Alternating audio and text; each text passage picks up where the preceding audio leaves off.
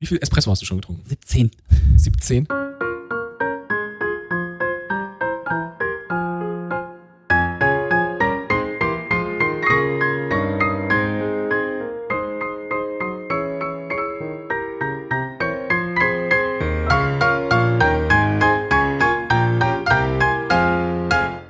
Und herzlich willkommen zur nächsten Folge des Young Urban Anesthesiologist Podcast der Klinik für Anästhesiologie aus der Universitätsmedizin in Göttingen. Heute eine ganz kleine Runde, nur Ralf ist mir zugeschaltet aus München. Alle anderen müssen auf der Intensivstation arbeiten oder haben einfach mal ein ganz verdientes Frei. Covid ist so ein Thema, was immer hoch und runter geht, die ganze Zeit. Das lässt uns einfach nicht los. Und das andere, was uns in Göttingen auch so wissenschaftlich immer beschäftigt, ist die Lunge und Atmung. Und ähm, vielleicht fangen wir mit dieser Folge ein, äh, ja, Ralf hat, hat es vorhin das äh, Epos genannt. Das ist ein Kapitel oder einige Folgen zum Thema Lungenphysiologie und Lunge. Wir wollen uns heute so ein bisschen ja, mit den Grundlagen der Beatmungsphysiologie beschäftigen, so ein bisschen Anatomie ähm, und ja, ja, ein paar Formeln, die auch in äh, den üblichen Prüfungen und ja, vielleicht auch OP-Situationen äh, mal gefragt werden könnte von den Supervisoren oder äh, Spangenoberärztinnen. Ja, wobei wir nicht so viel zur Anatomie haben, aber ich denke, das ist okay. Ja, Anatomie ist einfach. Ja, also Mund, man kann. Kehlkopf, Trachea, Bronchialsystem. Rechts, links. Letzten Drei Sommer, Lappen auf der einen Seite, zwei Lappen auf der anderen Seite. Kapitelmarke. also ich habe letzten Sommer die, die ähm, Abstände der, der, äh, des jeweiligen Oberlappens von der Carina gelernt in Millimetern, weil die das wissen wollten. Für die Prüfung, die dann doch nie stattgefunden hat. Ja. Oder bedingt. Also ich glaube, wenn, wenn ich deswegen durchfallen sollte, weil ich nicht weiß, wie viel Millimeter der Oberlappen äh, vom Mittellappen weg ist, dann, äh, dass es rechts weniger ist als links, hätte ich dir sagen können. Aber wie viele. Millimeter? Keine Ahnung. Die pulmologische Grundausbildung, die Beatmungsgrundausbildung äh, in der Anästhesiologie geht eigentlich damit los, dass man sich Gedanken macht, äh, wie viel Luft in die Lunge eigentlich reinpasst. Lungenvolumina. Das wird uns im Studium äh, schon eingebläut und ähm, da ist einem vielleicht nicht ganz klar, wozu man das alles braucht, warum man das so auseinander dividieren muss. Aber in der klinischen Anästhesie ist das total wichtig. Da gibt es ganz viele äh, physiologische Aspekte. Ja, so wie wir hier sitzen, hier gemütlich in unseren Sesseln an den Schreibtischen mit den Mikrofonen vor dem, vor dem Gesicht, beim Sprechen müssen wir Luft hin und her verschieben. Wenn wir in uns reinhorchen, äh, merken wir dabei, wie wir ein- und ausatmen. Ja, Captain Obvious. Ähm, aber wie viel ist das eigentlich? Ja, diese normale Ein- und Ausatmung, das ist das, was wir üblicherweise als Tidalvolumen beschreiben oder Tidalvolumen bezeichnen. Und das ist, ja, ich will nicht sagen größenabhängig. Je größer der Mensch, äh, desto größer das äh, Tidalvolumen, was er verschiebt. Ja, da gibt's eine, gibt's einen Zusammenhang. Aber üblicherweise ist das sowas zwischen 400 und 600 Millilitern pro Atemzug. Wenn ich jemanden künstlich beatme, ist das ja auch das Zielvolumen, was ich irgendwie anstrebe. Das sind die berühmten lungenprotektiven 6 Milliliter pro Kilogramm Idealgewicht. Und äh, dann kann man sich auf jeder für seine Körpergröße äh, das mal ausrechnen, wie viel eigentlich sein ideales Tidalvolumen äh, denn so wäre. Das ist das Tidalvolumen, das ist der Schritt eins. Und von diesem Tidalvolumen kann man jetzt in beide Richtungen, sowohl in Richtung Inspiration als auch in äh, Richtung Expiration, die Volumina noch erweitern. Also ich kann tiefer einatmen als das, was ich normalerweise mit der normalen In- und Expiration mache. Das ist das sogenannte Reservevolumen. Es gibt ein inspiratorisches Reservevolumen und es gibt ein expiratorisches Reservevolumen. Das heißt, aus meiner Atemruhelage oder aus meiner Expirationsruhelage kann ich nochmal Größenordnung, naja, mindestens ein Liter ausatmen, aktiv. Ähm, und aus meiner, aus, nach meiner normalen Inspiration, also wenn ich 600 Milliliter in der Lunge habe, kann ich nochmal fast zwei Liter obendrauf atmen. Ja, und das kennt jeder, der irgendwie beim Tauchen äh, vorher nochmal einen tiefen Atemzug tut. Und das ist dieser berühmte tiefe Atemzug, das sind eben diese zwei Liter extra. Wenn man jetzt inspiratorisches Reservevolumen plus Tidalvolumen plus expiratorisches Reservevolumen, wenn man die zusammen addiert, dann hat man die sogenannte Vitalkapazität. Das ist das, was ich mit einem maximalen Atemzug, maximale Inspiration und maximale Expiration, eigentlich ist es andersrum, also aus einer maximalen Expiration in eine maximale Inspiration verschieben kann. Das ist also Größenordnung 5 Liter. Sollten wir nach Möglichkeit bei unseren Narkosen nicht ausnutzen. Nee, das äh, ARDS und ECMO-Zentrum Göttingen empfiehlt, bei den 6 Millilitern lungenprotektiv zu bleiben. Da können wir vielleicht nachher nochmal drüber sprechen. Bevor wir hier in die ARDS-Beatmungsstrategien äh, ausarten. Also, jetzt sind wir bei der Vitalkapazität. Also das, das ist, was wir aktiv hin und her schieben können. Es gibt neben dem, was wir an Gasvolumen aktiv hin und her verschieben können, auch noch Volumina, die wir nicht mit unserer Atemmechanik, mit unserer ja, Muskelpumpe Zwerchfell und der Atemhilfsmuskulatur ähm, bewegen können. Selbst wenn wir maximal ausatmen, bleibt in der Lunge noch ein gewisses äh, ja, Restgas übrig. Das ist das Residualvolumen. Das ist auch äh, ja, von ein paar Faktoren abhängig. Größenordnung ein Liter. Na, um nur mal so eine, um so eine Preislage äh, mal mit auf den Weg zu geben. Und dann gibt es noch die funktionelle Residualkapazität als letztes Stichwort und das ist die Summe aus dem expiratorischen Reservevolumen und dem Residualvolumen. Also zur Erinnerung, expiratorisches Residualvolumen ja anderthalb Liter ungefähr plus Residualvolumen ungefähr ein Liter macht funktionelle Residualkapazität zweieinhalb Liter plus minus. Wenn man das jetzt alles zusammenrechnet das, und das gesamte Lungenvolumen äh, berechnen möchte, heißt äh, auf Englisch äh, Total Lung Capacity, TLC abgekürzt, kommt man da auf ja, fast 6 Liter Lungenvolumen. Ähm, das ist schon eine ganze Menge. Und wenn wir uns überlegen, dass wir von diesen 6 Liter Lungenvolumen pro Atemzug eigentlich nur 600 benutzen, also 10 Prozent unserer äh, Lungenkapazität, äh, brauchen wir eigentlich, ich will nicht sagen regelmäßig, aber das ist das, was eigentlich nur hin und her verschoben wird. Finde ich das ganz spannend, einfach diese Größenverhältnisse sich nochmal vor Augen zu führen. Die ganzen Werte, die Ingmar jetzt vorgelesen hat, äh, nee, vorgetragen hat. Wir würden niemals Dinge ablesen. Die sind ja natürlich alle schön und gut und ich glaube, es ist auch gut, dass man eine ungefähre Idee davon hat, in welchen Größenordnungen die liegen. Aber abgesehen vom Tidalvolumen ist von dem, was wir irgendwie aktiv machen können, ist der Rest ja eigentlich für, für uns in, in der Intensivmedizin oder Anästhesie eigentlich fast egal, behaupte ich jetzt einfach mal. Es gibt aber eine Sache, die uns neben dem Tidalvolumen noch ganz besonders interessiert. Und zwar ist es die äh, funktionelle Residualkapazität. Denn die ist es, die, ähm, wenn wir zum Beispiel einen Patienten oder eine Patientin äh, in die Narkose bringen und die dann aufhören zu atmen, das ist der Rest, der drin bleibt. Also nach normaler Ausatmung ungefähr so zweieinhalb bis drei Liter, von dem dann weiter noch ein Gasaustausch stattfinden kann. Und das ist ja auch genau der Punkt, was wir versuchen mit unserer Präoxygenierung. Und da wird ja manchmal gesagt, dass das eigentlich das falsche Wort ist, sondern dass man eher eine Dekarboxylierung macht, dass wir sozusagen dieses ganze, diese ganze. Ah, ist, nee, hm? ist noch ein, noch ein noch anderes Wort. Es ist nicht die Dekarboxylierung, sondern es ist eine Denitrogenierung. Ja, scheiße. ich versprochen. Darf man, muss es als explicit markern, wenn ich Scheiße sage? Ja, bisher, wir haben manchmal schon äh, schmutzige Sprache verwendet und ich sitze dann jedes Mal davor und denke, muss ich jetzt den Haken setzen? Und wird die Show attraktiver, wenn wir explicit sind? Äh, ich befürchte nicht. Gut, also natürlich die Denitrogenisierung, ich habe mich versprochen. Das ist es, was wir sozusagen eigentlich machen wollen, wenn wir den Patienten oder den Patientinnen die Maske sozusagen möglichst dicht vors Gesicht halten und dann entweder sagen, jetzt mal für drei Minuten normal atmen oder acht tiefe Atemzüge. Denn sobald die Atmung aufhört, ist das das restliche Volumen, was sozusagen zum Gasaustausch noch Verfügung steht. Und wenn da natürlich viel Sauerstoff dabei ist, dann haben wir eine entsprechend lange Apnoezeit.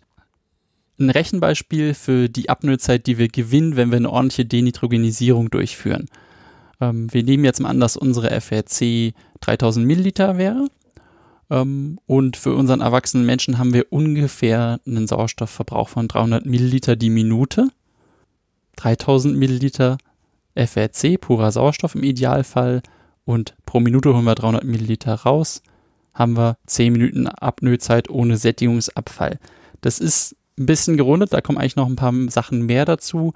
Warum man da noch ein paar Sachen zusätzlich mit reinnehmen muss, das würden wir dann gegebenenfalls in einer der nächsten Folgen nochmal genauer erklären. Gleichzeitig ist es auch so, dass eine Veränderung der FRC einen extremen Einfluss darauf hat, wie lang äh, Apnoezeit ist, selbst wenn wir ordentlich denitrogenisieren. Also zum Beispiel bei Kindern, die eine kleinere FRC haben, haben die deswegen unter anderem äh, eine schlechtere Apnoe-Toleranz und genauso ist es zum Beispiel auch bei Schwangeren, die aus irgendeinem Grund eine Narkose machen oder wenn man eine Notfallsektion machen muss mit einer Intubation. Gleichzeitig zusätzlich auch noch eine Veränderung der FRC, ob wir stehen oder sitzen zum Beispiel. Also wenn wir sitzen, haben wir 20% weniger FRC als im, im Stehen. Und im Liegen ist es sicherlich auch nochmal anders. Okay. Dann sind wir mit den Lungenvolumina erstmal grob fertig, oder? Fast. Ich habe noch einen Punkt. Ja.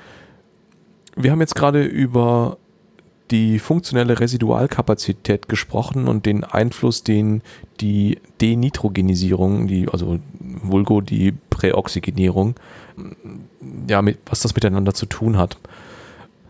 Das ist auch der Grund, warum es total Sinn macht, eine Präoxygenierung, Schrägstrich, Denitrogenisierung mit Piep zu machen. Also das nicht nur Sauerstoff drauf zu halten, sondern eine dicht sitzende Maske mit einem gewissen Piep, der eben genau das dann vergrößert, nämlich die funktionelle Residualkapazität. Weil das Residualvolumen damit größer wird. Das ist gut. gut das Und das macht Sinn. Ja. Und das macht dann, also deswegen soll man die Maske, wenn die dann in Apnoe sind, wenn man sie in Apnoe gespritzt hat, unsere Patientinnen, auch nicht einfach wieder runternehmen, weil dann dieser Piepverlust äh, sofort einsetzt, sondern die Maske muss da dicht drauf bleiben der, der, Piep in der Lunge muss erhalten bleiben, weil sonst geht die Maske runter, der Piep lässt nach und zack haben wir eine passive Exhalation. Und zack haben wir wertvollen Sauerstoff verloren. Und das ist, was wir nicht wollen. Sondern wir wollen das so lange wie möglich strecken. Ja, mir fällt gerade noch was anderes ein, was du noch erklären kannst. Und zwar gibt es ja diesen schönen Trick, sich die expiratorische Sauerstoffkonzentration am äh, Narkosegerät nochmal anzuschauen oder am Monitor, je nachdem, wo es angezeigt wird, in der, in der Präoxygenierung oder die Nitrogenisierung als Qualitätsmarker. Ja, ich würde das gar nicht als Trick, ich dachte, das ist selbstverständlich. Ich glaube, das ist nicht selbstverständlich. okay, dann müssen wir es nochmal, dann müssen wir es nochmal genau besprechen. Ähm, ja, können wir die ganze Folge über die äh, drei Minuten äh, bis zur Intubation sprechen, ähm, wie, wir die, wie wir die am besten optimieren. Worauf du hinaus willst, ist, ähm, dass immer da steht, ja, man soll ausreichend präoxygenieren oder denitrogenisieren. Um, ähm, und die Frage ist immer, wie lange ist ausreichend, wann ist ausreichend erreicht? Ähm, das ist die Parallele zu der äh, laufenden äh, Brücken-Lockdown-Impfdebatte, äh, wann äh, eine ausreichende Bevölkerungsmenge durchgeimpft ist, um ja, Lockdown-Maßnahmen vielleicht nicht machen zu müssen, was ich für eine blöde Idee halte. Aber so ist es beim, bei der Präoxygenierung auch. Wann ist es eigentlich genug? Ähm, und es gibt Leute, die sagen, nach drei Minuten ist es genug, weil nach drei Minuten wird es einfach nicht besser. Aber ähm, im 21. Jahrhundert mit einem modernen Narkosegerät, ähm, das die äh, Vorgaben der DGAI oder aller anderen äh, Weltorganisationen ähm, irgendwie einhält, dass da nämlich ein Gasmonitoring mit drin sein muss, können wir die expiratorischen und inspiratorischen Gaskonzentrationen ja messen. Und wir sehen genau, ähm, wie viel Sauerstoff wann äh, in den Patienten reingeht und wie viel da zurückkommt und ob es da eine Differenz gibt. Und ähm, ja, weil, weil wir es üblicherweise mit lebendigen Patientinnen zu tun haben, äh, werden wir die 100% In- und Expiration nicht erreichen, weil wir immer ein kleines bisschen CO2 noch mit dabei haben. Aber äh, wenn man mehr als 90 Prozent äh, reinen Sauerstoff ausatmet, dann hat man echt viel Sauerstoff in der Lunge und viel besser äh, wird das dann auch nicht werden. Und äh, wenn man äh, da noch die letzten ein, zwei Prozent rauskitzeln möchte, dann braucht man relativ viel Zeit und äh, fängt an dieser Stelle dann an, mit dem Piep zu ähm, ja, spielen und den Piep zu optimieren. Und dann schaue ich in dem Moment gar nicht auf die äh, Pulsoximetrie, auf die Sättigung, ähm, da wird viel früher idealerweise eine 100 stehen. Ähm, aber das ist eben der Punkt, dass man nicht aufhört mit der Präoxygenierung, wenn die äh, Pulsoximetrie bei 100 steht, sondern dass mit der Präoxygenierung in dem Moment aufgehört wird oder dass man bereit ist für den, für den nächsten Schritt äh, der Narkoseinduktion, äh, wenn die expiratorische Sauerstoffkonzentration so hoch ist, wie es nur irgendwie möglich geht. Mit der Ausnahme, dass sie nicht 100 sein sollte, weil sagen wir mal, wenn man die Maske einfach nur irgendwo hinhält, dann misst es dann unter Umständen 100 so als, als Pitfall.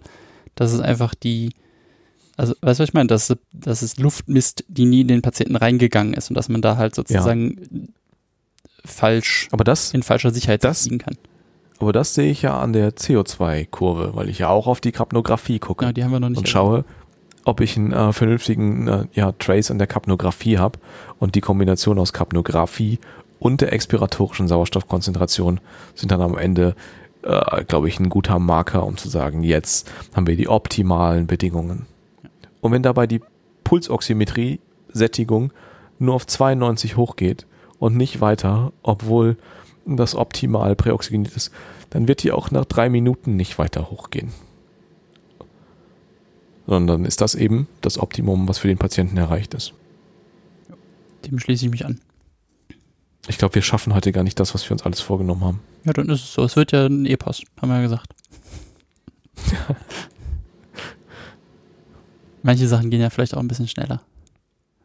Ein nächster Punkt, der bei der Lungenphysiologie, egal jetzt ob spontan atmend ähm, oder in künstlicher Beatmung eine Rolle spielt, ist die Ventilation. Ähm, das zeigt uns unser Narkosegerät in der Regel ganz schön an. Beim wachen Patienten kann man es zum Beispiel dann mit dem Spirometer auch messen. Was man nicht sieht und was man vielleicht auch schon mal vergessen kann, ist die Totraumventilation. Das sind ungefähr zwei Milliliter pro Kilogramm Körpergewicht, ideales Körpergewicht. Und da gab es immer zwei Komponenten, das hat man auch im Studium schon mal gelernt. Einmal die luftleitenden Atemwege selber. Also wenn ich tief einatme, gibt es einfach einen Teil, der in den Atemwegen ist, aber nie in meinen Alveolen ankommt. Und dann gibt es noch den alveolären Totraum, also Luft, was in Alve oder Luft, die in Alveolen ankommt, aber da ist einfach keine Perfusion. Und das ist dann auch Totraumventilation. Also muss man einfach bedenken, dass das Doppelte an Körpergewicht pro Atemzug eigentlich Totraumventilation ist. Im Idealfall. Im schlimmen Fall ist vielleicht sogar auch mehr. Also die, es kann ja durch verschiedene Ursachen. Können wir das anders formulieren? Bitte, ja. Das Doppelte an Körpergewicht ist ja immer noch ein Gewicht. Ja, Punkt, ja, hast recht. Also zwei Milliliter pro Kilogramm Körpergewicht sind, der, sind das Totraumvolumen. Ja, ja ich habe jetzt einfach an, an, an sehr, sehr gesunde und schlanke Menschen gedacht. Okay, aber sag mal, das, was man davon mitnehmen muss, es ist gar nicht so wenig. Zum Beispiel jetzt 150 Milliliter sicherlich für einen erwachsenen Menschen pro Atemzug. Ähm, und es kann halt auch mehr werden, wenn aus irgendeinem Grund alveolärer Totraum dazukommt. Das ist eigentlich eine gar nicht schlechte Überleitung zur Perfusion. Weil wenn keine Perfusion, dann zwei Ventilationen, aber Totraum. Ja. Das ist aber auch eine große Kiste, die man da aufmacht. Ja. Wir haben es jetzt geschafft, Sauerstoff einzuatmen, haben den Totraum erstmal überwunden und kommen jetzt in unser Alveolarbett. Also wir haben Gas, sauerstoffhaltiges Gas idealerweise in der Lunge. Schöner Teilerfolg. Und ähm, jetzt ähm, nützt es, es in der Lunge ja nur zum Teil. Äh, wir müssen jetzt im ganzen Körper verteilen. Und da ist das Stichwort die Perfusion. Das heißt, wir ziehen jetzt aus der Alveole Sauerstoff ins Gefäßsystem rüber. Das geht über, äh, es ist Diffusion, ne? es gefällt, folgt einem äh, Konzentrationsgefälle. Und ähm, zur Lungenperfusion muss man vielleicht noch sagen, dass das gesamte Herzzeitvolumen durch die Lunge fließt. Das kommt eben aus der rechten Herzseite über die Arteria pulmonalis. Ähm, das ist so ein ja, Vasa publica. Ist das eigentlich Singular oder Plural? Ich finde, Vasa klingt irgendwie wie Plural. Ja. Aber vielleicht ist es auch der Begriff als Plural gedacht. Es dürfen die Latein, die zuhörenden Lateinlehrer und Lehrerinnen beantworten. Das schneide ich auf jeden Fall raus. Und medizinische Terminologie liegt viel zu lange zurück. Ja, und dann gibt's natürlich auch noch äh, Blutgefäße, die die Lunge selber mit äh, Sauerstoff und Nährstoffen versorgen. Das sind die Rami bronchialis. Und dazwischen gibt's Anastomosen und das macht so einen kleinen Rechts-Links-Schand, so einen kleinen anatomischen Rechts-Links-Schand. Und von, ah, wie machen wir jetzt da jetzt weiter? Ich weiß. Pass auf. Wie wäre es, wenn wir die Brücke schlagen? Dass ähm, es gibt diesen anatomischen Rechts-Links-Schand. Es gibt auch noch Schands, die durch pathologische Zustände verursacht werden. Zum Beispiel eine Einlungenventilation. Äh, sei sie jetzt beabsichtigt oder unbeabsichtigt durch einen tiefen Tubus. ähm, und dass man sich dann aber klar machen muss, die Perfusion ist in der Lunge nicht überall gleich.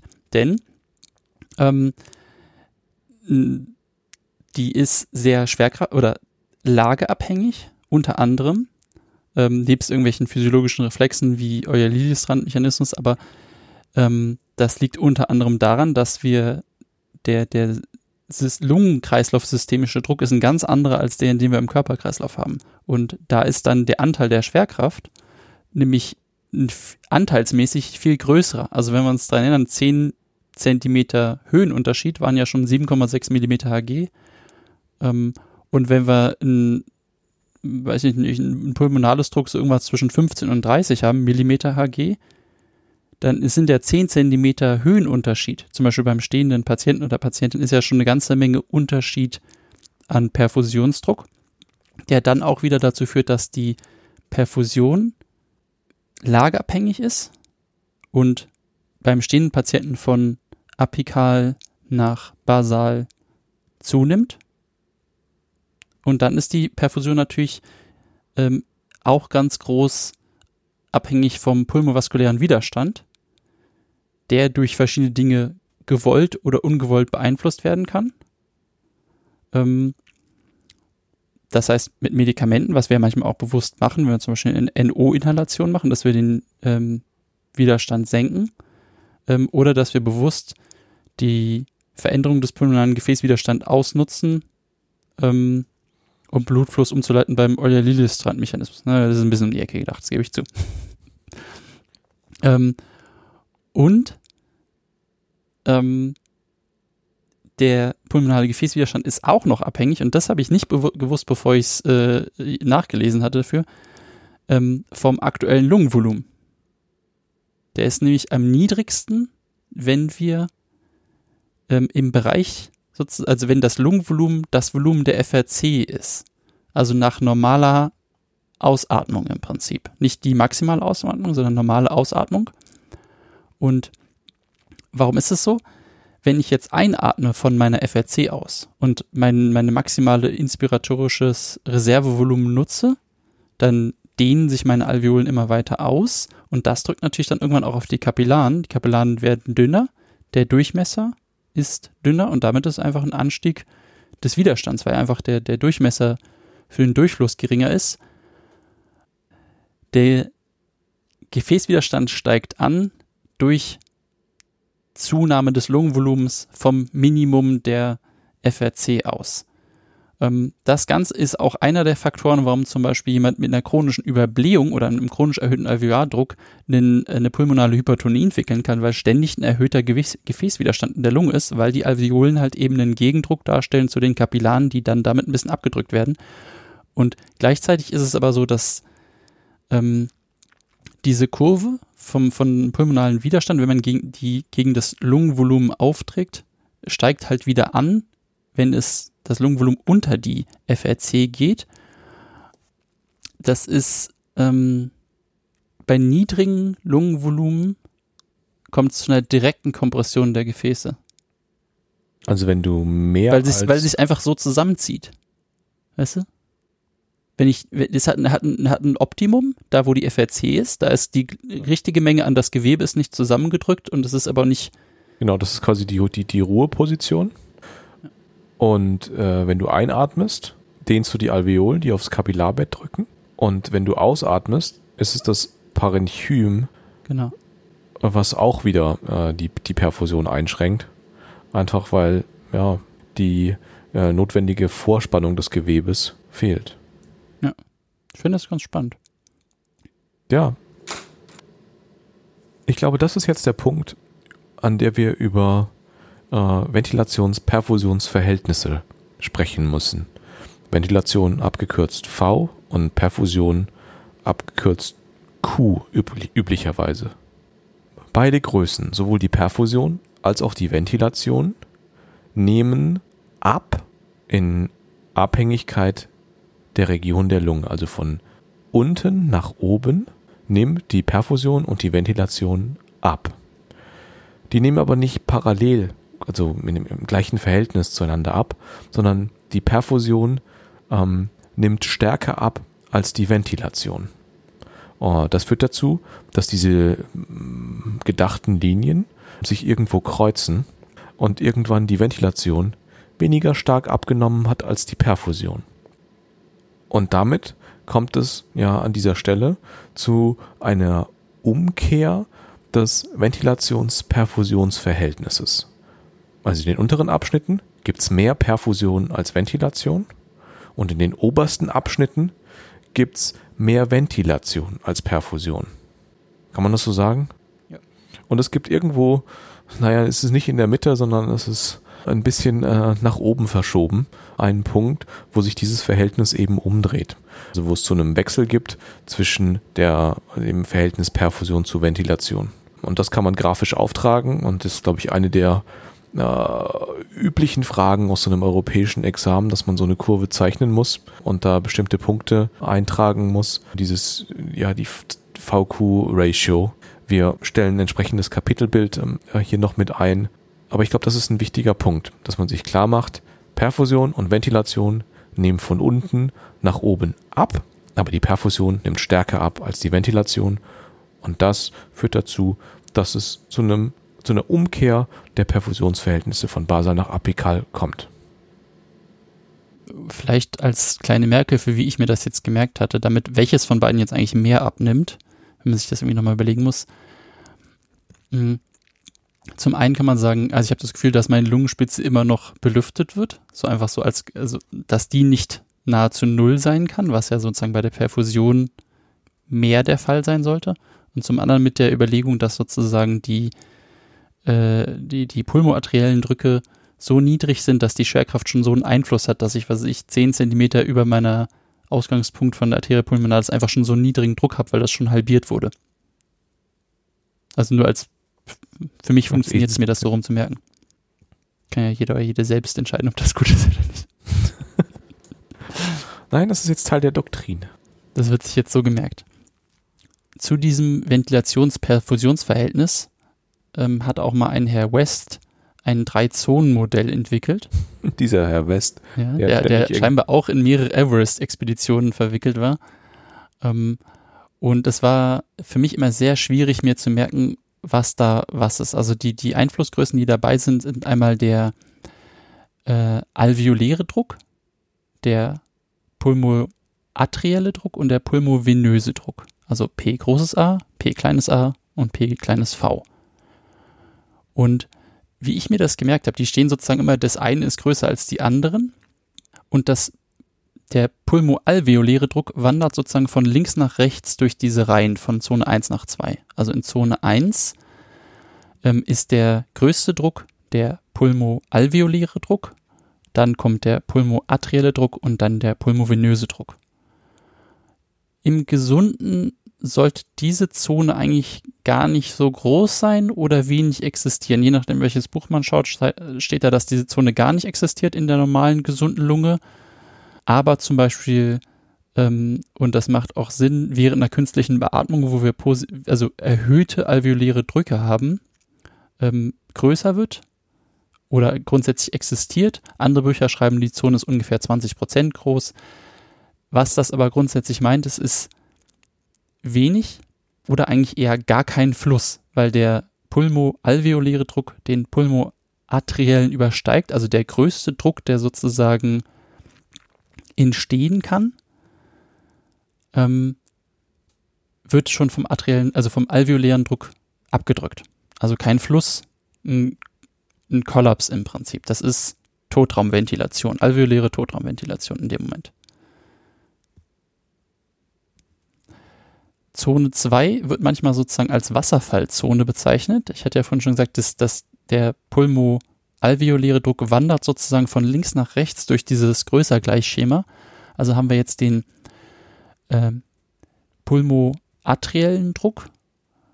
Dann, der ist größer als der pulmoalveoläre Druck, der wiederum größer als der pulmovenöse Druck ist. Das heißt, es kommt immer sozusagen in den, in den Phasen sozusagen, wo eine Systole da ankommt.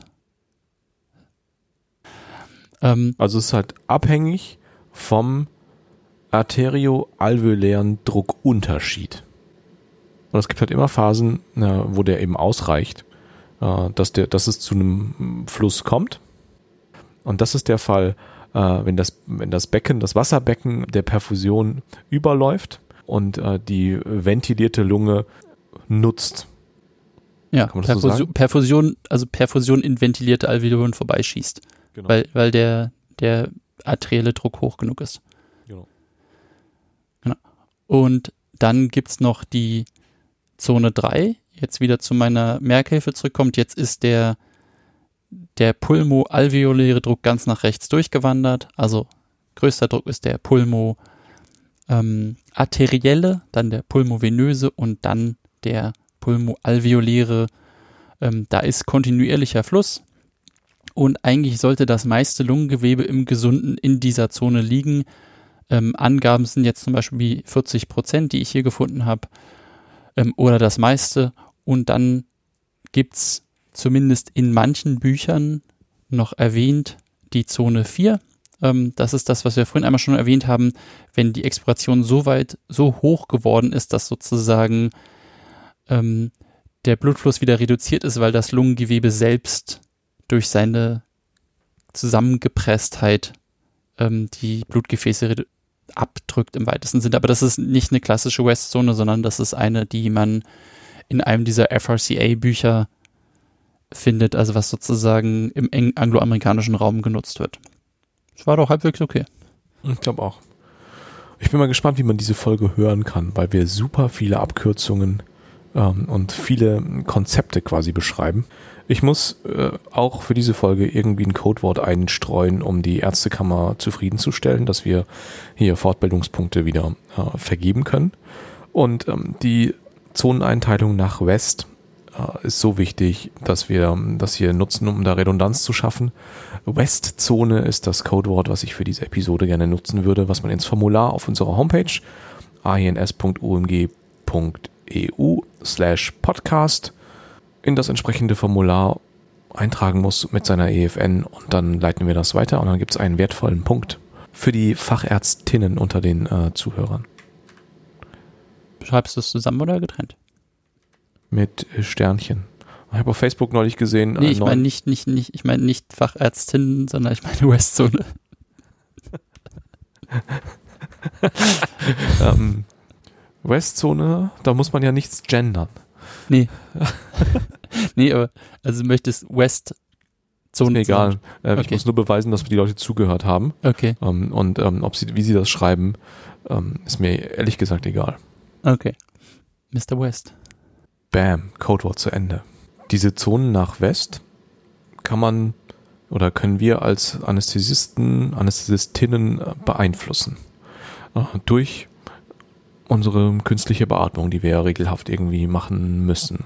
Damit kommen wir zur Atemmechanik. Das geht damit los mit der Betrachtung eines normalen Patienten, der irgendwie spontan atmet, wie da eigentlich der, das Gasvolumen in, den, in ihn hereinkommt, mit welchen Mechanismen. Und das geht üblicherweise so, dass sich das Zwerchfell äh, absenkt und damit ein Unterdruck in der Lunge entsteht und äh, Luft von außen durch den Totraum in die, ja, am Ende ins Alveolarbett ge gesaugt wird, ja, mit einem, mit einem Unterdruckphänomen. Das dreht sich in dem Moment sofort um, wo wir eine kontrollierte Beatmung machen. Das geht nicht mit einem Unterdruck, also das geht schon mit einem Unterdruck, wenn man an so eiserne Lungen und ähnliche Systeme denkt, aber die übliche Narkosebeatmung ist eine Überdruckbeatmung.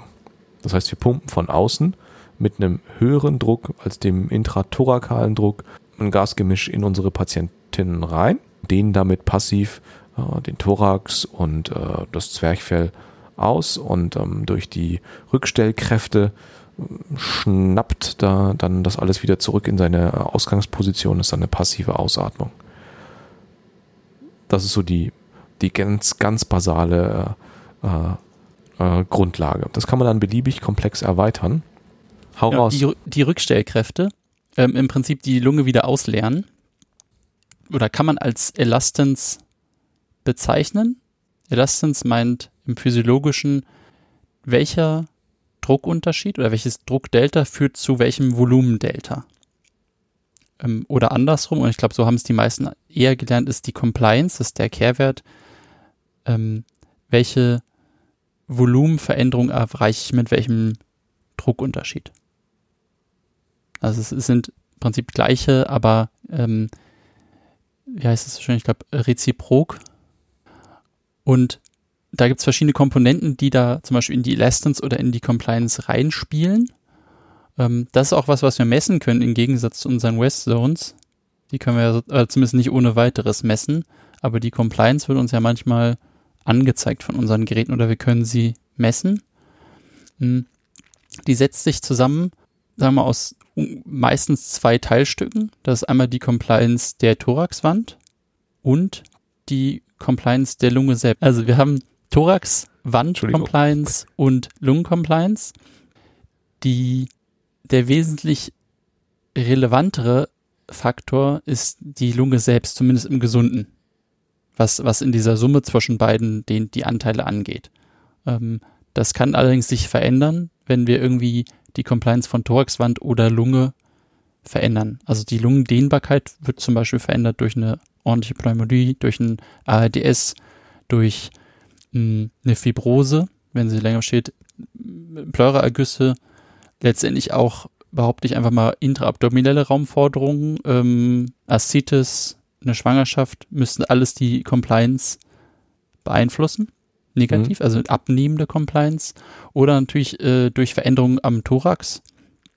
Ähm, zum Beispiel eine extreme Skoliose, die dann dazu führt, dass einfach die Compliance der Thoraxwand schlechter wird. Aber ja, oder eine Fraktur, das ist auch super. Ja, oder das.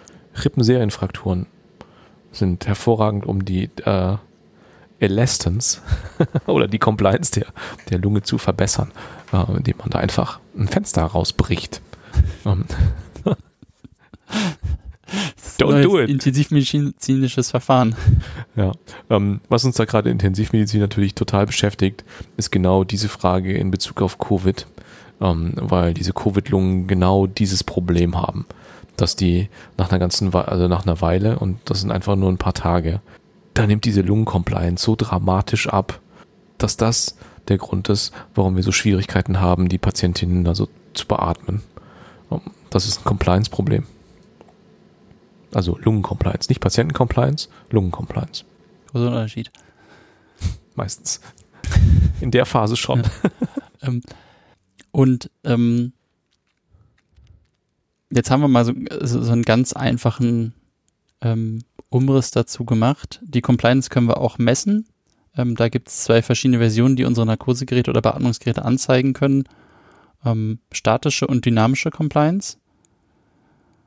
Bei der statischen Compliance ist es wichtig, dass da, dass das in Atem oder in, dass dort kein Gasfluss stattfinden darf. Das heißt, wenn wir an einem Beatmungsgerät sind, kann man zum Beispiel, wenn alles andere das zulässt, Thermodynamik etc., die Taste Inspiratory Hold drücken, also dass zum Beispiel nach Einatmung ähm, das für einen gewissen Moment gehalten werden kann, dass sich dann sozusagen der Gasfluss zum Erliegen kommt und man dann sozusagen messen kann. Ähm, und das gleiche muss man, glaube ich, auch mit dem Expiratory Hold machen, damit die Messung komplett ist. Und dann gibt es aber natürlich auch zum Beispiel im OP einfach Geräte, die das äh, konstant anzeigen. Das ist aber die dynamische Compliance und da wird einfach, gibt es noch einen Faktor mehr, der reinkommt, ist einfach die Atemwegswiderstände oder die Resistance, die natürlich auch durch verschiedenste Dinge beeinflusst werden kann. Also durch Prozesse in der Lunge selbst, Prozesse auf dem Weg des Atemwegs, durch zum Beispiel abgeknickter Tubus ähm, wäre so ein Grund, der nicht im Patienten liegt. Ähm, genau. Jetzt ist es aber so, dass woher kommt denn eigentlich, dass, dass diese Elastance da ist, dass sich die Lunge zusammenziehen kann? Da sind mehrere Sachen dabei. Ähm, also diese elastischen Retraktionskräfte, dass die Lunge zusammensurren will. Ähm, auch wie wenn man jetzt dummerweise einen Pneu sticht oder sowas, sagt man ja auch mal, die Lunge zieht sich zusammen. Hat man immer, ne? Hm? Hat man immer, dass die Lunge sich zusammen. Ähm, ja. Und oder das ist aber aus dem, oder man kennt es aus dem Sektionssaal. Ja, irgendwie, wenn man einen Pneu gestochen hat, und es nicht entlastet hat, dann äh, sieht man beim Pathologen dann auch immer äh, die zusammengefallenen Lungenorganpakete. Hoffentlich nicht so häufig. Zum Glück hört das niemand. Also ich glaube, ich habe noch keinen gestochen. Zumindest weiß ich nicht davon. Zumindest hast du es nicht gemerkt. Ja. Hast um, mal einen. Ich habe ich hab dich gesehen, wie du einen entlastet hast. Ja. das war schön. Aber den habe ich nicht gemacht. Auf jeden Fall, woher kommen die Retraktionskräfte? Und da hört man immer so von den elastischen Fasern. Ähm, da gibt es aber auch noch einen anderen Faktor und der scheint viel ähm, größer zu sein, nämlich die Oberflächenspannung an der äh, Grenzschicht Gasflüssigkeit, also die Oberflächenspannung, die sozusagen in den Alveolen ist. Die kann man sozusagen als, als Gasbläschen sehen, also als, ich glaube, das wird wahrscheinlich mathematisch dann idealisiert als rundes Kügelchen. Ähm, und dann kommt da wieder so eine Formel, die wir alle auch schon mal gehört haben, wo man aber, glaube ich, zumindest im Studium so ein bisschen mit gekämpft hat. Ähm, das Laplace-Gesetz sagt, der Druck ist gleich zweimal die Oberflächenspannung durch den Radius. Das heißt, der Druck in einer Gasblase ist direkt proportional zur Oberflächenspannung und umgekehrt proportional zum Radius. Wenn der Radius also größer wird, nimmt der Druck ab. Jetzt, wenn man nur die Formel für sich betrachtet. Und wenn wir uns dann zwei Alveolen vorstellen, die wir jetzt sozusagen als Bläschen idealisieren und die eine ist größer als die andere. Die Oberflächenspannung ist in beiden gleich. Und dann ist aber der Radius in der einen kleiner als in der anderen. Und wir haben gesagt, der Radius ist umgekehrt proportional zum Druck. Das heißt, je kleiner der Radius, desto größer der Druck. Das heißt, in der kleinen Alveole herrscht mehr Druck als in der großen Alveole. Das heißt, dann wird die noch kleiner und entleert sich in die große. Und dann haben wir sozusagen eine atelektatische Alveole. Und das ist ja irgendwie nicht so, wie wir das kennen und vor allem nicht so, wie es gut funktionieren sollte. Also wir würden uns ja eigentlich eher wünschen, dass sozusagen die große Alveole ein bisschen was abgibt von ihrem, von ihrer Luft und das mit der kleinen teilt. Und da hat sich die Evolution was Schönes ausgedacht. Ähm, und zwar das Surfactant. Das reduziert nämlich, wenn es da ist, die Oberflächenspannung, weil es kommt nicht auf die Surfactant, also du kannst jetzt auch nochmal mitdenken, damit ich nichts Falsches sage, es kommt auf die Surfactant Konzentration an, die sozusagen da pro Flächeneinheit herrscht. Und je größer die ist, desto mehr reduziert das Surfactant die Oberflächenspannung. Mhm. Ist es richtig? Ja. Aber je mehr Surfactant du hast pro, pro Fläche, desto mehr wird die Oberflächenspannung reduziert. Genau, das heißt, je kleiner die Alveole ist oder wird, desto, desto höher ist die Konzentration an Surfactant. Desto niedriger die Oberflächenspannung. Und dann kann es sich umdrehen, dann ist es nämlich genauso, wie wir es haben wollen. Dann fließt, und dann ist der Druck geringer, weil die Oberflächenspannung geringer ist, denn das ist proportional zueinander nach dem Laplace-Gesetz. Genau. Und dann gleicht sich's aus und so soll es sein. Ich will noch ein Bild dazu äh, in die Köpfe setzen, das vielleicht ein bisschen einfacher ist, also das zumindest helfen soll, das zu begreifen oder zu verstehen. Dazu muss man äh, seinen Kindern einen Luftballon wegnehmen, der noch nicht aufgeblasen ist. Und jeder weiß, wenn man einen Luftballon versucht aufzublasen, ist der Anfang das, was am schwierigsten ist, wenn man die, ähm, ja, die Compliance des Luftballons äh, am Anfang überwinden muss. Und wenn man das mal geschafft hat und der eine gewisse Größe hat, dann ist das äh, der, der, die weitere Volumenzunahme auch mit einem niedrigeren Druck erreichbar. Und wenn man jetzt zwei, ein System baut aus einem äh, schon aufgeblasenen Luftballon und einem noch nicht aufgeblasenen Luftballon, dann ist der aufgeblasene Luftballon nicht in der Lage, den kleinen Luftballon mit aufzupusten. Wenn man sich jetzt vorstellt, dass es eine grenzflächenaktive Substanz, übersetzt Surface Active Agent, also Surfactant, gibt, die die Oberflächenspannung des kleinen Ballons reduziert, dann klappt das auf einmal. Dann kann der große aufgeblasene Ballon die, den kleinen Ballon rekrutieren, wieder aufmachen. Und das ist, der, das ist genau das, was in der Lunge auch passiert. Das ist schön. Also und Surfactant, Bild. Und Surfactant äh, wird äh, geschickterweise auch in den, von den Lungenzellen, den Pneumozyten Typ 2, produziert. Hast du es nochmal kontrolliert? Ich bin mir nicht ganz sicher gewesen. Ja, ich habe es nicht Das habe ich kontrolliert. Besteht aus Phospholipiden, Cholin, S, Estern und Proteinen im Verhältnis 10 zu 1 zu 1. Aber das war doch gar nicht so schlecht, oder? Nee, Ich finde, das ist, da sind viele Sachen dabei gewesen, wo ich denke, oh, da kann der eine oder andere vielleicht was von mitnehmen. Was man zum Thema mitnehmen, dieses Surfactant-Zeug ist der Grund, warum man bei Bronchoskopien, wenn man auf der Intensivstation mal jemanden bronchoskopieren muss, vorsichtig und zurückhaltend sein sollte, was Spülungen angeht. Man findet dann irgendwie Sekret in der Tiefe und spült dann da sein, üblicherweise seinen Kochsalz rein und damit spült man den Surfactant raus und verschlechtert damit die Compliance der Lunge manchmal. Also mein, mein Rat wäre bei therapeutischen Bronchoskopien, wo man irgendwie was für eine Atelektase freiputzen möchte, dass man da so wenig Flüssigkeit wie möglich nimmt, um eben die Surfactant-Konzentration so hoch wie möglich ähm, in den Alveolen zu halten. So als klinische äh, Take-Home-Message ähm, aus dieser Folge vielleicht. Aber guck mal, das, ich, fand, ich fand, das war jetzt so Inhalt, also da muss es noch weitergehen, aber da sind so ein paar Grundlagen und da kann man demnächst darauf aufbauen. Wir brauchen noch einen Abschluss. So wie immer haben wir keinen Abschluss. Ähm, ein Ausblick auf, was wir noch machen wollen? Ja. Wir haben ja im Prinzip das Thema nicht wirklich abgeschlossen, sondern wir haben jetzt sozusagen einmal kurz ein bisschen was von der Oberfläche abgeschabt und haben halt Bock da mit dem, mit dem Wissen und dann weiteren Informationen in Zukunft sozusagen den Facharzt Pulmonologie zu ersetzen. Ralf hat wie immer das perfekte, die perfekten Worte zum Abschluss gefunden. Dem habe ich nichts hinzuzufügen, außer einem vielen Dank fürs Zuhören. Äh, Ende der Durchsage. Sagt uns, wenn wir was falsch gemacht haben. genau. Ciao. Fuß.